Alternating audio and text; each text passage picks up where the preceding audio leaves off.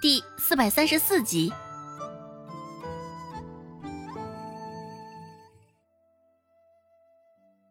原来周芷昨个带回来的不是什么麻烦，而是一尊大佛呀，专程给他们周家送钱来了。孟婆子思索着，也是更为庆幸将大志留了下来。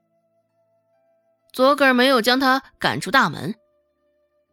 孟婆子的反应转变的这么快，周芷心里也是一阵舒坦。只是看到孟婆子手中的那些银两，周芷又是担心又是纳闷一时没忍住，周芷问道：“这么多钱，你是怎么挣的？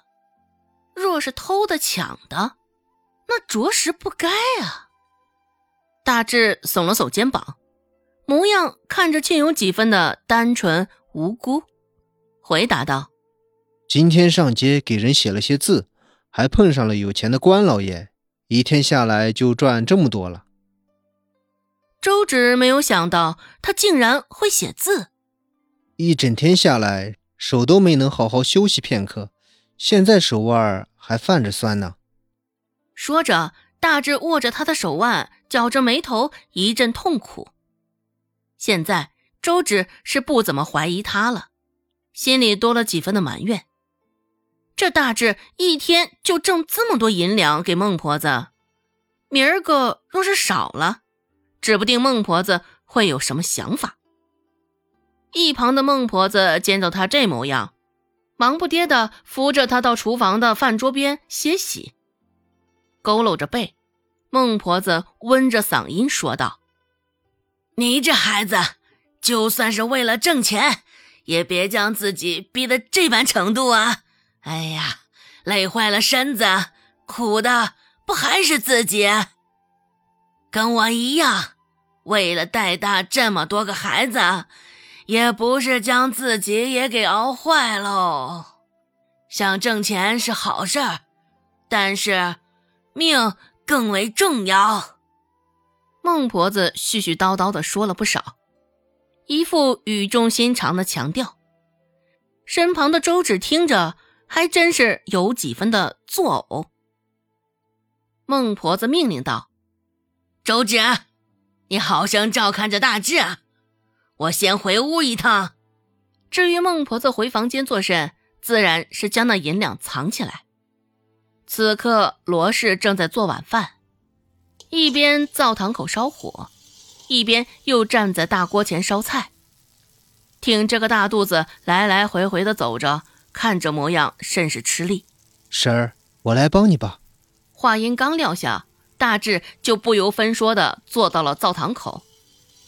周芷坐在一旁，刚想打个盹儿，就察觉眼前一亮，扭头一看。那光亮正是来自灶堂口，灶堂口那熊熊烈火，不知大致是怎么烧的火，现在火势竟然蔓延到了灶堂外，大有要将整间厨房都烧了的节奏。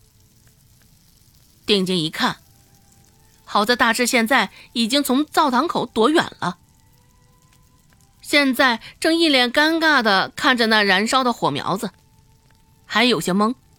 看样子他也没有反应过来，这场突如其来的火。罗氏察觉到不对劲儿的时候，火势已经不小了。挺着个肚子，罗氏也只能指挥着在场的两个人：“哎呀，都发什么呆呀？赶紧舀水将火灭了！”哎呀，周芷与大志两人这才如梦初醒。听着罗氏的指挥，前前后后一趟趟的舀水灭火。好在厨房内也没有什么可烧的，除了灶堂口的些许木柴，没有什么其他的东西了。灭火的难度也减轻了不少。走了不知道多少趟，只知道水缸里的水见了底，火这才全数被浇灭。火被扑灭了。只是现场却是一片狼藉，虽说不再烧了，只是从灶堂处还是冒出一股股的浓烟，呛得人眼睛鼻子都是一阵酸痛。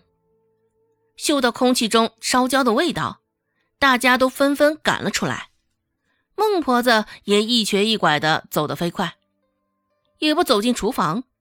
孟婆子就这样候在门口，伸长了脖子看着。怎么回事？这是怎么一回事？孟婆子发问道，言辞甚是犀利。厨房内的三个人听见她的声音，这才走了出来。三个人脸上俱是不怎么好看，灰头土脸的，甚是狼狈。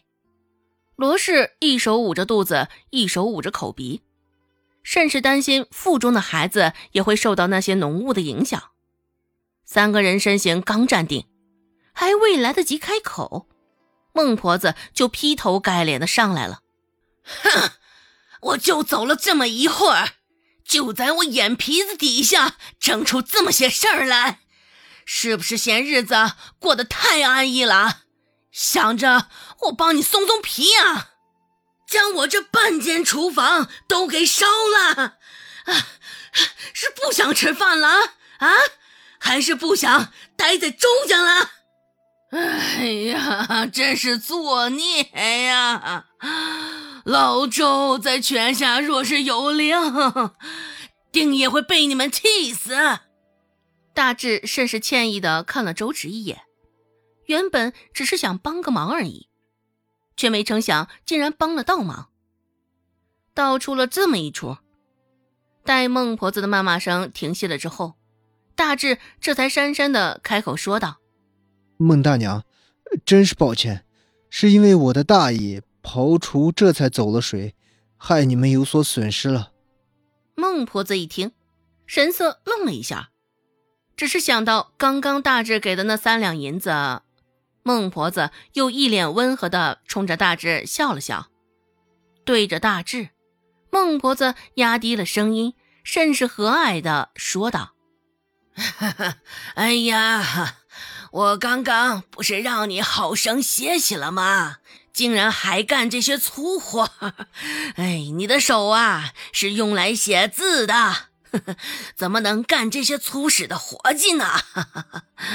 像烧水。”砍柴这些活儿啊，哪能由你做呢？有有贵他们呢。快快快，让我瞧瞧，你这手应该没伤着吧？哈哈哈